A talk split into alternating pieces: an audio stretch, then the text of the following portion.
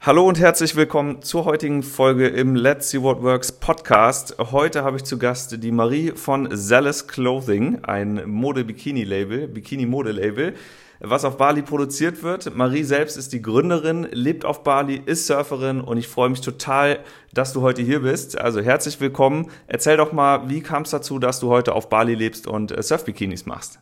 Hey Christian, cool, dass das klappt, freut mich. Ähm, genau, ich bin die Marie, ich komme ursprünglich aus Hamburg, ähm, habe da nach der Schule angefangen, Bekleidungstechnik und Management zu studieren. Ähm, das klar hat mit Mode zu tun, ist allerdings überhaupt nicht kreativ. Das ist ein rein technischer Studiengang mit Managementansätzen und bin dort im fünften Semester zum Auslandssemester nach Bali gegangen.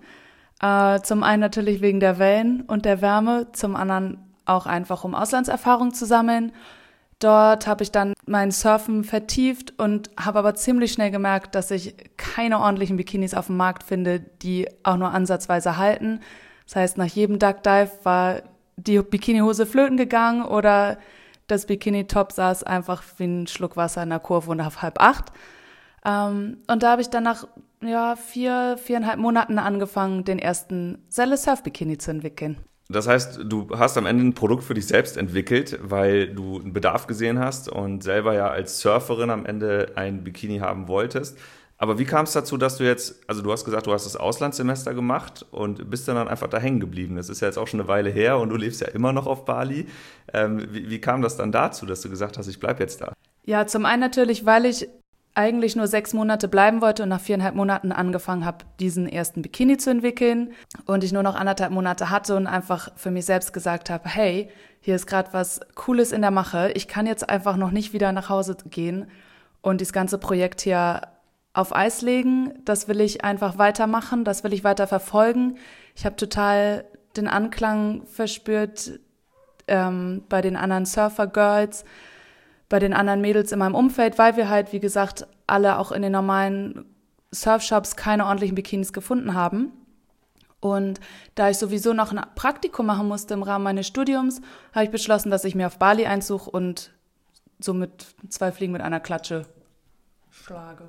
Ja, super. Also macht total Sinn. Das heißt, du bist dann am, du hast schon fertig studiert dann, ne? Jetzt ja. Okay. Okay, das heißt, du hast, du warst, du bist eigentlich Unternehmerin, du hast dann die, die Chance, die Gelegenheit auch genutzt, vor Ort zu sein in Bali, hast dann dort ähm, dir auch Lösungen gesucht, wie du länger dort bleiben kannst. Ähm, als Europäer brauchen wir ja ein Visum, Arbeitsvisum zum Beispiel. Wie hast du das gelöst? Damals war ich mit dem Social Budaya in Indonesien. Das ist ein Visum, das man bekommt, wenn man dort studiert oder Arbeitserfahrung sammelt oder einfach Freunde und Familie besuchen möchte. Mittlerweile bin ich mit dem Business-Visum da. Da gibt es auch zwei verschiedene, das Single Entry und das Multiple Entry Visa. Ähm, das ist natürlich gut, wenn man wirklich Business dort machen möchte und nicht einfach nur auf Tourist Visa oder Social Visa dorthin will.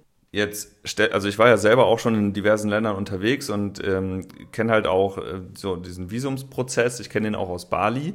Ähm, jetzt hast du gerade gesagt, du willst da richtig Business machen oder machst da richtig Business. Wie funktioniert denn das in einem Land, wo man, äh, wo die Sprache nicht Englisch ist und wo man, gerade wenn man mit Local Firmen da arbeiten will, vielleicht auch nicht jeder komplett fließend Englisch spricht? Hast du die Sprache dann gelernt? Ja, ich habe schon während des Studiums angefangen, Indonesisch zu lernen.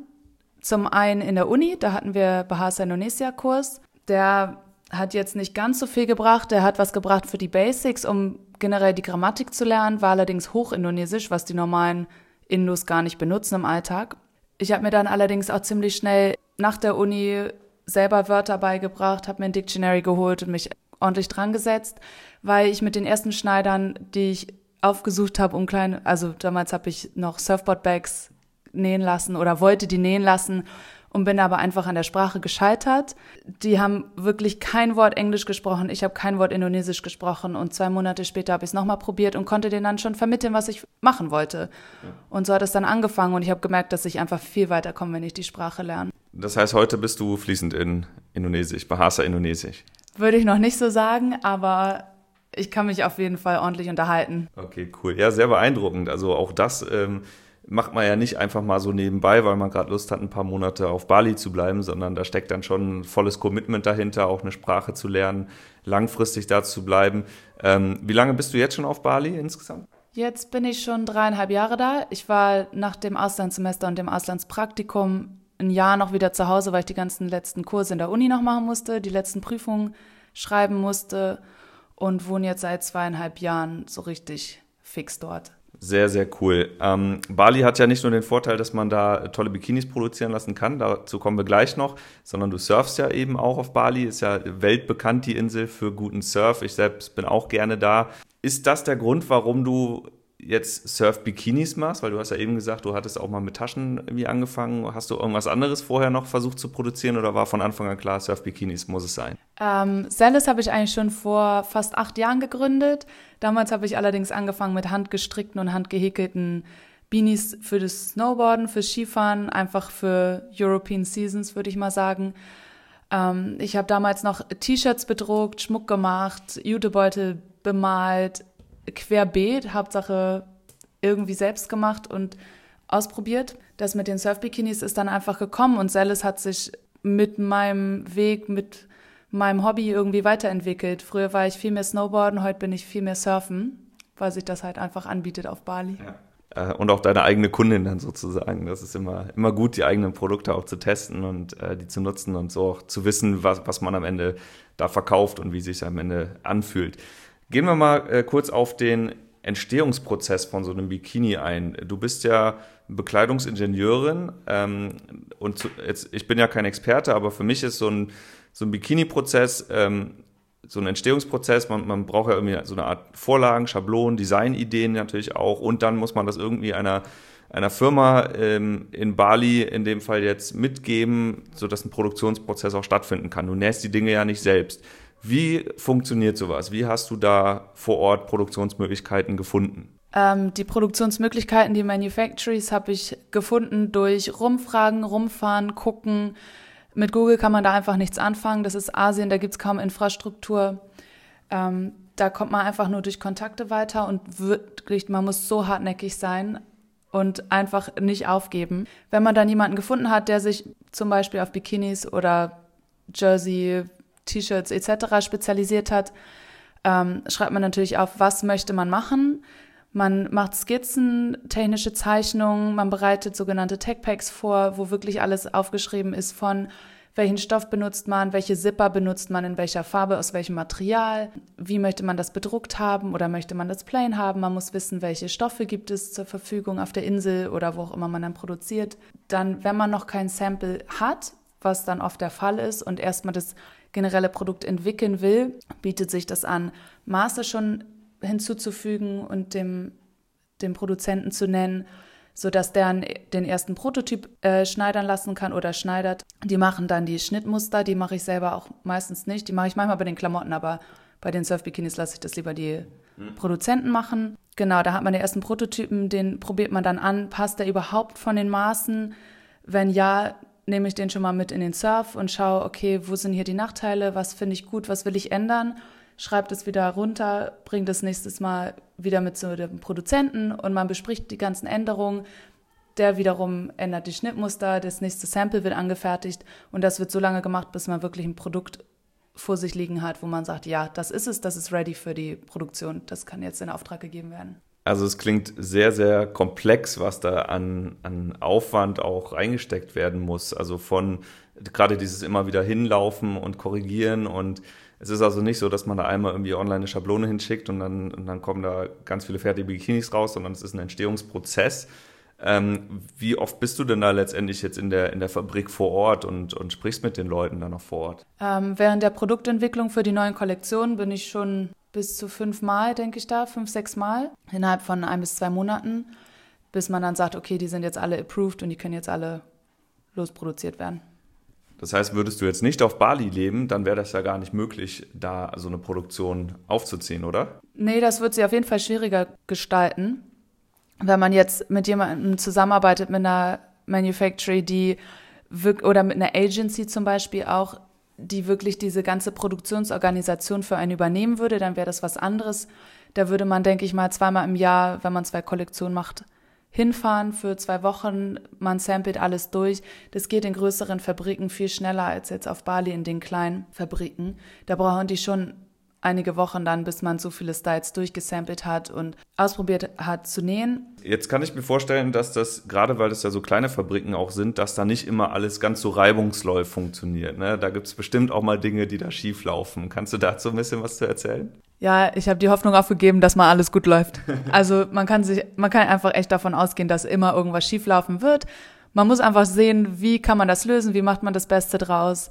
Ähm, ja, das ist einfach nur noch Lösungen finden. Mit einer kleinen Firma zusammenzuarbeiten hat vielleicht Nachteile, aber hat auch ähm, Vorteile, denn du kannst halt als, als, ähm, als Kreativmensch ja immer darauf Einfluss nehmen, was tatsächlich dann am Ende produziert wird. Also du gibst es jetzt nicht irgendeiner Agency, wo du darauf hoffst, dass die das alles so umsetzen, wie du das willst, sondern du kannst ja wirklich Einfluss drauf nehmen. Ist das für dich jetzt ein Vorteil oder würdest du eigentlich lieber mit einer größeren Firma arbeiten und wenn ja, warum machst du das nicht?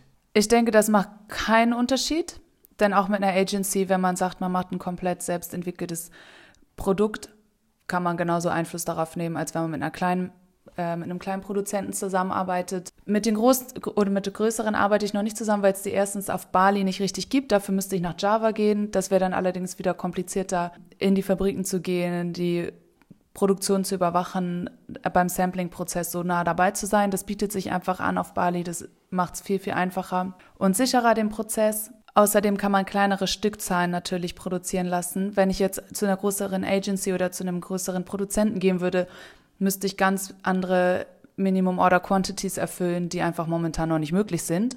Und da wird es auch wegfallen, dass man die Freiheit hat, einfach mal neue Designs, verrücktere Designs, andere Sachen auszuprobieren. Das ist ein gutes Stichwort, denn der Unterschied zwischen, oder was ist der Unterschied zwischen, zwischen deiner Marke und einer sehr großen bekannten Marke, also die Billabongs und Roxys dieser Welt? Ähm, wo liegt da jetzt der Vorteil in einer Marke wie Zealous? Also ich habe selber auch früher für Roxy gearbeitet und für andere Shops wie Blue Tomato im Retail und habe da natürlich ziemlich viel mitbekommen, was da angeliefert worden ist, was wir verkauft haben, ähm, auch bezüglich Qualität. Was ich finde, was die größeren Brands machen, ist eher den Trends hinterher zu hinken. Das dauert immer noch mal ein, zwei Seasons, bis die Trends aus der aktuellen Modewelt aufgreifen. Das will ich mit Celis eigentlich gar nicht machen. Ich will einfach Klamotten machen, auf die ich selber Bock habe, wo ich von meinen Freundinnen höre, dass die da auch Lust drauf haben. Ich versuche einfach immer ein Feeling dafür zu bekommen, was gerade bei den Mädels, die irgendwie surfen oder Brettsport machen, angesagt ist und gar nicht so sehr, dass ich schaue, oh, was ist jetzt in der Modewelt gerade Trend. Wie erkennt man denn solche Trends oder wie legst du jetzt in deinem Fall konkret Designs fest zum Beispiel oder Schnitte? Ähm, ich kann mir auch vorstellen, dass eine Kundin, eine Kundin, die sagt, ja, der, der Schnitt vom letzten Jahr hat gut funktioniert, machst du das einfach dann nochmal oder weil du entwickelst ja auch deine, deine Linie irgendwie weiter. Also wie, wie funktioniert so ein Kreativprozess? Wie kommst du auf die Designs, auf die Ideen, auf die Schnitte? Ähm, bezüglich der Schnitte haben ja, habe ich so meine Basic-Schnitte die ich auch mehr oder weniger beibehalte. Da ändert sich mal die Länge um einen Zentimeter, mehr oder weniger. Ansonsten bleiben das immer ähnliche. Klar, wenn sich was gut verkauft, wenn die Kundinnen sagen, das gefällt denen, die mögen die Schnitte, die mögen die Passform, klar, dann macht man das erstmal weiter und nebenbei entwickelt man dann auch neue Schnitte, einfach indem man schaut, oh, was trage ich denn jetzt selber gerade gerne? Was sind so meine Favorite Klamotten momentan? Und dass man sich davon ein bisschen inspirieren lässt auch und das übernimmt. Ähm, bezüglich Prints, Färbung, Designs, ja, also aus ganz banalen Situationen entstehen manchmal Ideen für Prints, die man dann umsetzt. Manchmal da ein halbes Jahr zu, bis ich mich tatsächlich dran setze, das zu zeichnen. Andere Prints gehen total schnell. Auf jeden Fall spiegelt das so komplett irgendwie den Lifestyle wieder und entsteht genau in den Situationen. Das Thema Modeproduktion ist ja in den Medien ganz häufig sehr kontrovers diskutiert. Man hört immer viel von Kinderarbeit, man hört von extrem schlechten Arbeitsbedingungen, man hört von eingestürzten Fabriken. Wie siehst du dieses ganze Thema? Hat man da eine Verantwortung als Modefirma? Wie nimmst du deine Verantwortung wahr? Was bedeutet nachhaltige Produktion für dich? Das ist auf jeden Fall ein ziemlich wichtiges Thema und man kann da sowohl als Modefirma als auch als Konsument Verantwortung übernehmen. Ein T-Shirt für 2,99 kann natürlich nicht unter fairen Bedingungen mit einem fairen Arbeitslohn hergestellt worden sein. Als Modefirma finde ich halt, für mich selber ist es einfach total wichtig, dass ich mit Produzenten diese Klamotten herstelle, die Bikinis produzieren lasse, die ihre Mitarbeiter fair behandeln, die fair bezahlt werden, die humane Arbeitszeiten haben, wo keine Kinder arbeiten müssen, wo niemand zur Arbeit gezwungen wird. Auf Bali gibt es einfach natürlich so viel Tourismus, die haben jederzeit die Chance, auch andere Jobs auszuüben, weil es einfach so viele andere Jobs, Jobmöglichkeiten noch gibt auf der Insel. Wobei aber viele einfach aus Leidenschaft bei diesem Beruf bleiben. Was genau bedeutet denn nachhaltige Produktion jetzt bei deinen Bikinis ganz konkret für dich? Bist du da, äh, sorgst du selbst dafür, dass die zum Beispiel irgendwelche Mindestgehälter bekommen oder äh, unterstützt du diese Leute da irgendwie anders? Oder kontrollierst du einfach, dass es da gute Arbeitsbedingungen gibt? Was bedeutet das für dich? Also für mich bedeutet das einfach, dass, wie gesagt, niemand gezwungen wird, da zu arbeiten, dass alle happy sind bei ihrer Arbeit, dass die auch irgendwo Spaß haben. Ich gehe halt in die Produktionsstätten und red mit den Leuten. Wenn ich da hinkomme, ist immer eine gute Stimmung. Es ist nie, dass da irgendwie jemand steht und mit der Stoppuhr rechnet, wie lange die für einen Teil brauchen. Das ist einfach eher so ein bisschen Bali-Style, alles ganz relaxed. Und wenn du halt mal eine rauchen willst nebenbei, dann machst du das halt und gehst mal raus und schnackst mit den Nachbarn so ungefähr. Das sind andere, das ist eine andere Arbeitsmoral als jetzt zum Beispiel in Bangladesch oder wo auch immer in größeren Produktionsstätten, wo wirklich Massen produziert werden. Für mich ist es wichtig, dass man nicht zu viel produziert, dass man immer gerade genug auf Lager hat, dass nicht zu viel liegen bleibt, dass einfach wenig Überbleibsel gibt von der Kollektion. Das heißt, bei deiner Modelinie bist du jetzt aber auch nicht darauf bedacht, immer nur das Billigste anzubieten. Äh, deine Bikinis sind ja in einem Preissegment, äh, ich glaube, irgendwo in der Mitte. Ja, die sind, gibt immer teureres, aber es ist jetzt auch jedenfalls nicht so die, die H&M-Massenware, oder? Nee, das auf keinen Fall. Also günstig ist was anderes, aber das kommt daher, dass ich, wenn ich die Quotations bekomme, wenn ich die Preise genannt bekomme während der Sampling-Phase von den Produzenten, dass ich da ziemlich wenig verhandle. Also wenn die mir sagen, die brauchen jetzt so und so viel für oder so und so lang für das eine Bikini-Top und deshalb brauchen die die und die Vergütung. Klar, ein bisschen Handel muss man immer, damit man auch von der Vorsaison nicht eine Preissteigerung von 10 Euro am Ende hat beim Retailpreis. Aber das ist nicht so, dass ich sage, hey, ich habe hier einen anderen Produzenten, der kann mir das für so und so viel geben. Also willst du das für so und so viel produzieren oder nicht? Also ich setze nicht unter Druck. Ich bin einfach an langfristigen Partnerschaften mit den Produzenten interessiert und will da auch einfach was längerfristiges aufbauen. Ich finde das super und ähm, ich glaube, die, die Kundinnen, die du ja hast, die sind ja dann auch, ähm, die, die, wissen ja dass, um diese Transparenz, die wissen, dass sie was kaufen, was unter guten Bedingungen erstellt wurde, dass du vor Ort bist, dich selbst drum kümmerst. Also ich glaube, das sind alles ja Faktoren, die in diese Marke auch und am Ende in den Preis irgendwie mit einfließen und ähm, dann kommen da eben Produkte raus, die ähm, auch wirklich ihren Preis wert sind. Ich habe auch gelesen, dass du ja äh, jetzt außerhalb von der Bikini-Produktion äh, Bali auch ein Stück weit was zurückgeben willst, dass du da selber Hilfsprojekte schon gestartet hast und die Menschen versuchst zu unterstützen. Kannst du dazu mal irgendwie ein, zwei Beispiele nennen? Genau, letzten Dezember haben wir ein Projekt gelauncht zu Weihnachten, das in dem Monat Dezember für jeden verkauften All is Well Sweater 5 Euro gespendet werden an ein Projekt auf Bali. Foundation Soul Surf Project Bali heißt das. Die bringen Waisenkindern von Bali das Surfen bei, geben denen somit eine Chance, später einen Job zu bekommen im, im Tourismus, in der Surfindustrie, die einfach ganz groß ist auf Bali. Gleichzeitig aber auch der balinesischen Jugend beibringen, wie man mit der Umwelt umzugehen hat, den Schutz der Meere, denen wird beigebracht, okay, wie machen wir hier ein Beach Cleanup, wie organisieren wir das, die führen es auch selber durch, machen andere spannende Projekte oder releasen kleine Turtle. Genau, und außerdem sind wir seit diesem Jahr Mitglied von 1% for the Planet. Das heißt, ein Prozent unseres Gesamtjahresumsatzes werden wir an 1% for the Planet bzw. deren Partners spenden. Das haben wir vorher auch wieder an Foundation Soul Surf Project Bali zu spenden und die andere Hälfte an Bye Bye Plastic. Das ist eine Initiative auch aus Bali von zwei jungen Mädels, die die Plastiktüten auf Bali verbannen wollen. Sehr, sehr cool. Ich habe auch gesehen, äh, letztes Jahr ist ja der, ähm, der Vulkan ausgebrochen auf Bali und da bist du ja auch sofort, ohne zu zögern, hast eine kleine Spendenaktion auf, ähm, auf Facebook, glaube ich, gestartet und bist dann mit gekauften Decken und Lebensmitteln ins Gebirge gefahren und hast den Leuten da halt was ähm, äh, oder Unterstützung angeboten und denen geholfen. Genau, das ist letztes Jahr im November, Dezember gewesen.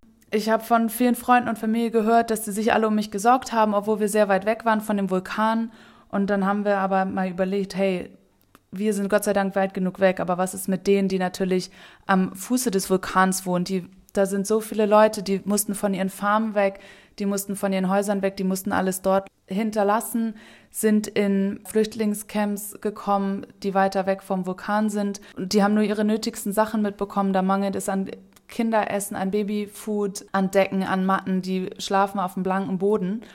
Und da haben wir einfach ein paar Mädels zusammen getrommelt und haben gedacht, hey, wir machen da mal einen Spendenaufruf, wir gucken einfach mal, was passiert und inwiefern wir denen helfen können.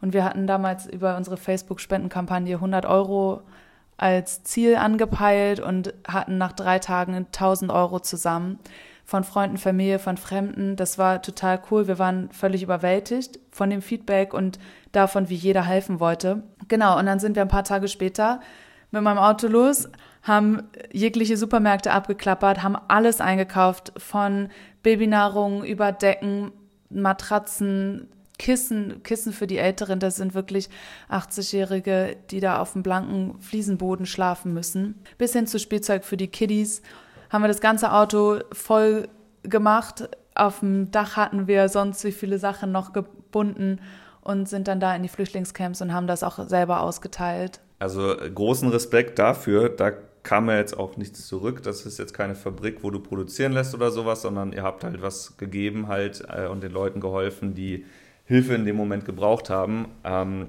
also ganz, ganz große Aktion und äh, großen Respekt dafür. Jetzt möchte ich gerne mal über das Thema Marketing bei Selles sprechen. Ähm, die Bikinis verkaufen sich ja nicht ganz von alleine und ich habe gesehen, du bist ähm, extrem aktiv bei Instagram zum Beispiel oder generell in Social Media.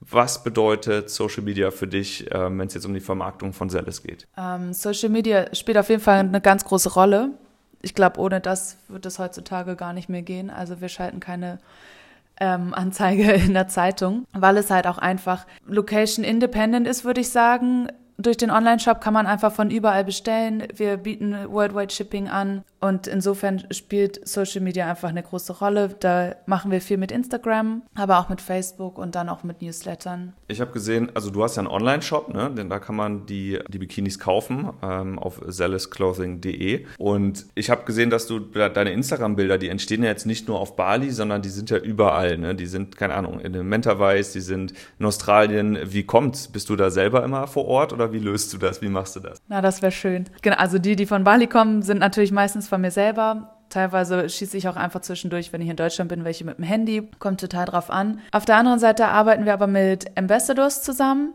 die selber viel reisen, viel surfen. Einige von denen arbeiten in Surfcamps, so zum Beispiel auch auf dem Mentorwise sind gerade sogar zwei von denen unterwegs. Die bekommen mal Teile aus den aktuellen Kollektionen zugeschickt, die die dann zum Surfen anziehen in der Freizeit. Und da die auch Instagram-Accounts mit einigen mehr Followern haben, machen die auch öfter Fotoshootings, kreieren die aber eine Menge Content und schicken dann auch Fotos zurück, die wir wiederum verwenden können für unsere Social-Media-Kanäle. Also eigentlich klingt das nach, nach Win-Win für alle Seiten. Ne? Die einen, die Surfenden, kriegen äh, kostenlose Produkte sozusagen und du bekommst aber sehr, sehr günstige Fotoproduktion, ähm, richtig guten Content und das weltweit. Also macht auf jeden Fall Sinn.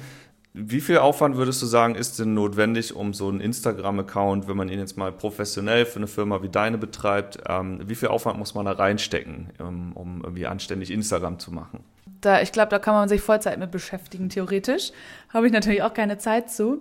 Ähm, ich arbeite jetzt seit einiger Zeit mit einem Bot zusammen, größtenteils auch dazu, um die Posts zu schedulen. Da kann ich dann schon eine Woche vorausplanen manchmal auch zwei. Ähm, bereite dann alles vor mit Fotos, Captions, wer getaggt wird in dem Foto etc. Das dauert dann teilweise schon so einen halben Tag, aber dann habe ich da auch echt schon einiges zusammen und muss mich die nächsten beiden Wochen nicht mehr drum kümmern. Ähm, auf der anderen Seite gibt es natürlich Instagram Stories, die ein bisschen mehr Aufwand kosten. Da muss man auch immer gucken, was hat man gerade zu sagen? Hat man überhaupt was zu sagen in dem Moment? Ähm, oder hat man Gewinnspiele laufen?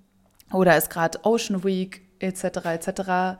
Das braucht ein bisschen mehr Aufwand allerdings und das schaffe ich auch leider viel zu wenig. Jetzt geht es ja bei Marketing nicht immer nur darum, sofort einen Sale zu machen, also sofort einen Verkauf zu machen, also quasi von Bild den Kunden in den Shop holen und dann soll er auf Kaufen drücken, sondern du baust natürlich auch eine Marke auf. Die Marke steht für irgendwas.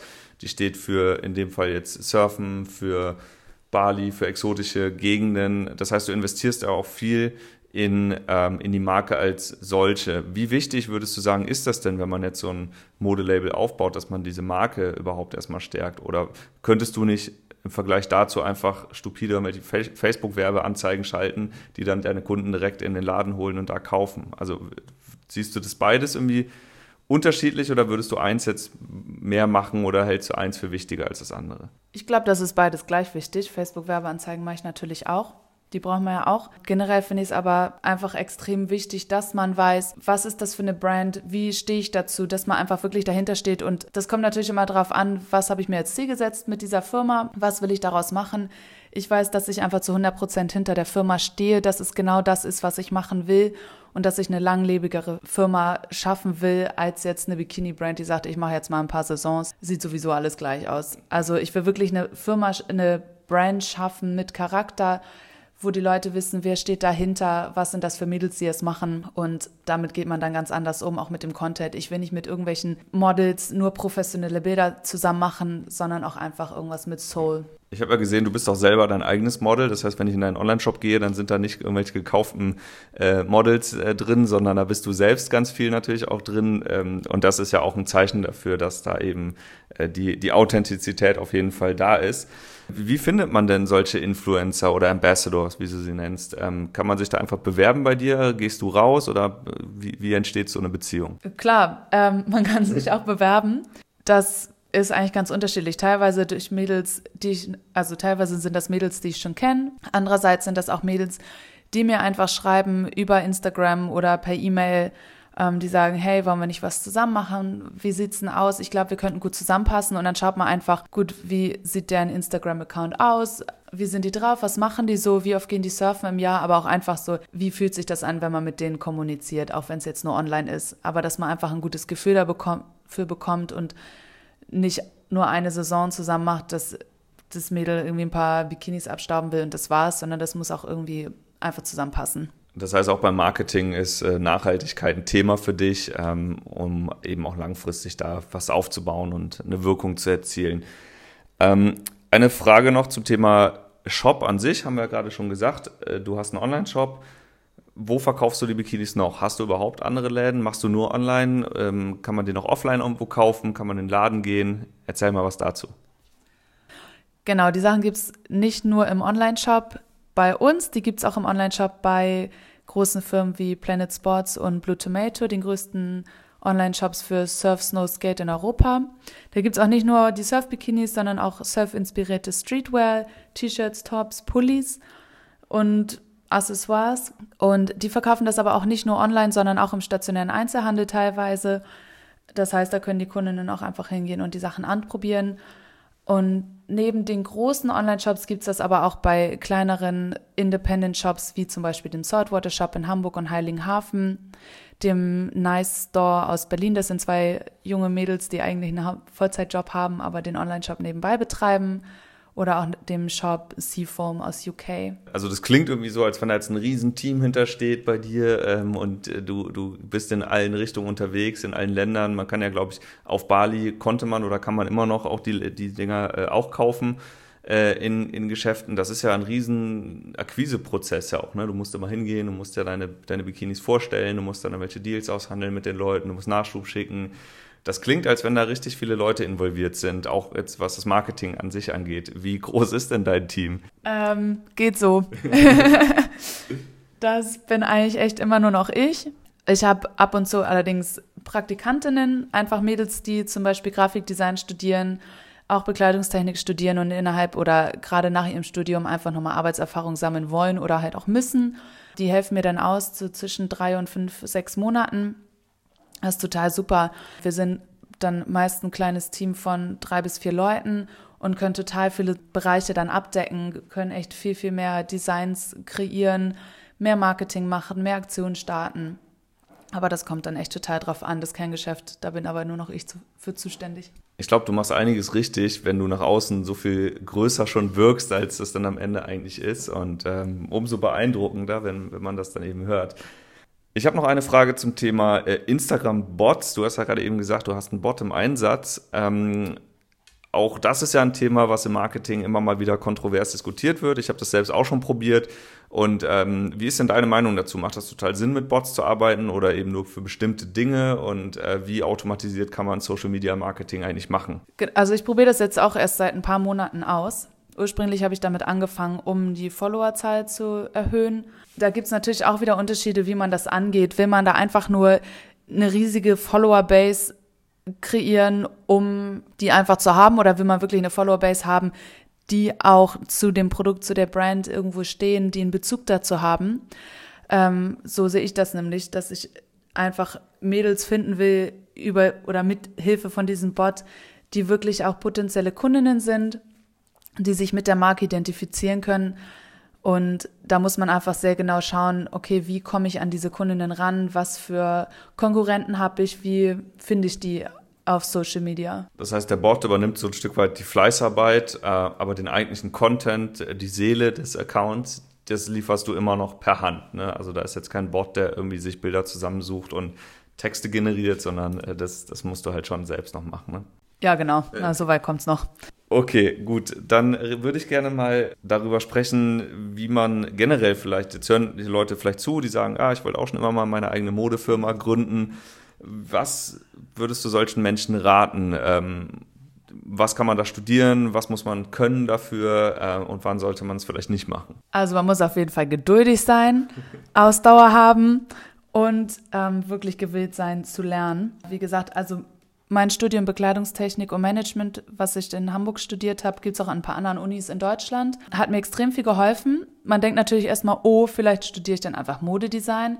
Ist natürlich auch schön und gut, wollte ich auch früher machen. Zum Glück habe ich es nicht gemacht, um ehrlich zu sein. Man bekommt einfach ein viel fundierteres Know-how mitgeteilt, was auch Produktion, Produktionsleitung, Produktentwicklung, Qualität angeht. Also das bringt total viel. Ansonsten muss man natürlich gucken, wo will ich produzieren, wie viel will ich produzieren. Da ist das auch ziemlich schwierig ab und zu einzuschätzen, was kann ich überhaupt absetzen. Da hatte ich in meiner ersten Kollektion auch ein bisschen Probleme, beziehungsweise habe ziemlich viel produziert, weil ich dachte, ja, ja, kriege ich schon verkauft. Hat dann nicht ganz so gut geklappt oder mittlerweile schon, aber ging dann doch nicht so schnell, wie ich dachte. Man muss echt Ausdauer mitbringen, man muss hören, okay, was wollen die Kunden, wirklich auf die Wünsche hören ein Gefühl dafür bekommen. Was sind denn so die größten Hürden gewesen, die du ähm, hattest jetzt in den letzten Jahren, gerade zu Beginn? Wie gesagt, einmal Einschätzung vom Absatz, dann auch Kundenakquise, wie bringe ich die Brand weiter, wie kann ich die weiter verteilen auf dem Markt. Dann während der Produktion natürlich die Qualitätssicherung. Ich hatte da Fehler in der Produktion, wo ich gesagt habe, hey Leute, ihr habt eine Qualitätssicherung intern. Das kann nicht sein, dass hier ein komplett schiefer Print irgendwie am Ende in meinem Lager ankommt. Mittlerweile mache ich das bei der Streetwear ähm, so, dass ich da tatsächlich vor dem Packaging, bevor die Sachen verschickt werden, in die Fabrik reingehe und so gut wie jedes Teil selber anschaue. Ich gucke nicht nur einen aus ein Teil aus zehn Stück an, ich gucke wirklich alle zehn Stück an dass ich da wirklich sicher gehen kann. Du nutzt ja auch ähm, Fulfillment-Dienstleister, um zum Beispiel diese Produkte aus Deutschland jetzt zu verschicken, wenn Kunden das aus Deutschland bestellen. Da ist ja auch immer Fehlerpotenzial sozusagen. Und ich kenne das ja selbst auch von, von meiner Firma, wenn man Dinge eben aus der Hand rausgibt, dann kann immer irgendwo was passieren und am Ende äh, kann man auch nicht alles selbst überwachen. Wo würdest du sagen, welche Dinge in deinem kompletten Prozess kannst du nicht aus der Hand geben, die müssen bei dir bleiben und welche Dinge, sagst du, sind, sind jetzt äh, auslagerbar? Genau, wie du schon gesagt hast, der Versand aus Deutschland an den Endkunden und auch an die B2B-Kunden habe ich ausgelagert an zwei Freunde von mir, die machen das neben ihrem normalen Job. Das ist natürlich noch sehr fehlerbehaftet, teilweise, weil wir von beiden Seiten manuell in Excel-Sheets rumbasteln und das einfach total anfällig ist für Fehler. Früher oder später muss man dann schon auch mal auf automatisiertere Systeme zurückgreifen und sich da was Neues ausdenken, wie das weitergehen kann. Was ich nicht aus der Hand geben kann und vor allen Dingen auch nicht möchte, ist eigentlich das Design. Das ist natürlich so das Herz der Marke. Da möchte ich mich darauf fokussieren, weitermachen. Bekleidungstechnik oder einfach die Produktentwicklung auch. Da kann man, das wäre super, wenn ich mir da früher oder später auch Hilfe zu holen kann. Da vor allen Dingen die Technik auch auf jeden Fall abzugeben ist. Und Customer Service, den lagerst du auch mittlerweile aus, sodass du also äh, dir zumindest an einzelnen Stellen jetzt schon mal ein bisschen Luft schaffst, ähm, um eben den Fokus zu bewahren. Super. Was können wir denn in Zukunft von Zelis oder von dir noch erwarten? Machst du jetzt einfach immer so weiter, jedes Jahr neue Kollektionen ähm, oder hast du äh, größere Visionen noch? Ja, ich hoffe natürlich, dass das so weitergehen kann. Was ich noch im Kopf habe, ist, dass ich früher oder später nochmal eine kleine Yoga-Kollektion machen möchte, weil ich das auch selber sehr gern mache. Und da finde ich selber auf dem Markt auch immer nicht so ganz die Sachen, die mir jetzt wirklich so gut gefallen, dass man das einfach nochmal ähm, mit in die Kollektion mit aufnehmen kann, komplementieren kann. Diesen Sommer will ich noch eine kleine Surfbikini-Produktion starten aus recycelten Fischernetzen, da dieser Stoff jetzt auch auf Bali erhältlich ist. Und das wird mir dann doch am Herz liegen, auch nochmal recycelte Stoffe zu verwenden. Also steckt ganz, ganz viel Herzblut drin in dem Projekt Zelis und äh, man merkt auch richtig, wie, wie, du, wie du im Herzen auch dabei bist. Aber ich finde es auch extrem beeindruckend, was du am Ende alles in deinem Unternehmen machst, wie du das von aus dem Nichts aufgebaut hast, aus einem Auslandsstudium dann sozusagen in Bali hängen geblieben bist, äh, positiv gemeint, wie du deine Produktion aufgebaut hast, wie du das Marketing machst, wie du ähm, deine Sachen verkaufst, wie du die nach Deutschland verschickst oder weltweit extrem beeindruckend. Ähm, für mich ist das eine sehr, sehr inspirierende Geschichte. Ich äh, habe mich total gefreut, dass du heute hier mein Gast warst und äh, ich drücke dir die Daumen. Ich wünsche dir alles Gute, ähm, dass das in Zukunft weitergeht bei dir und ähm, ja, toi, toi, toi. Ja, hat mich sehr gefreut. Danke, dass ich hier sein durfte.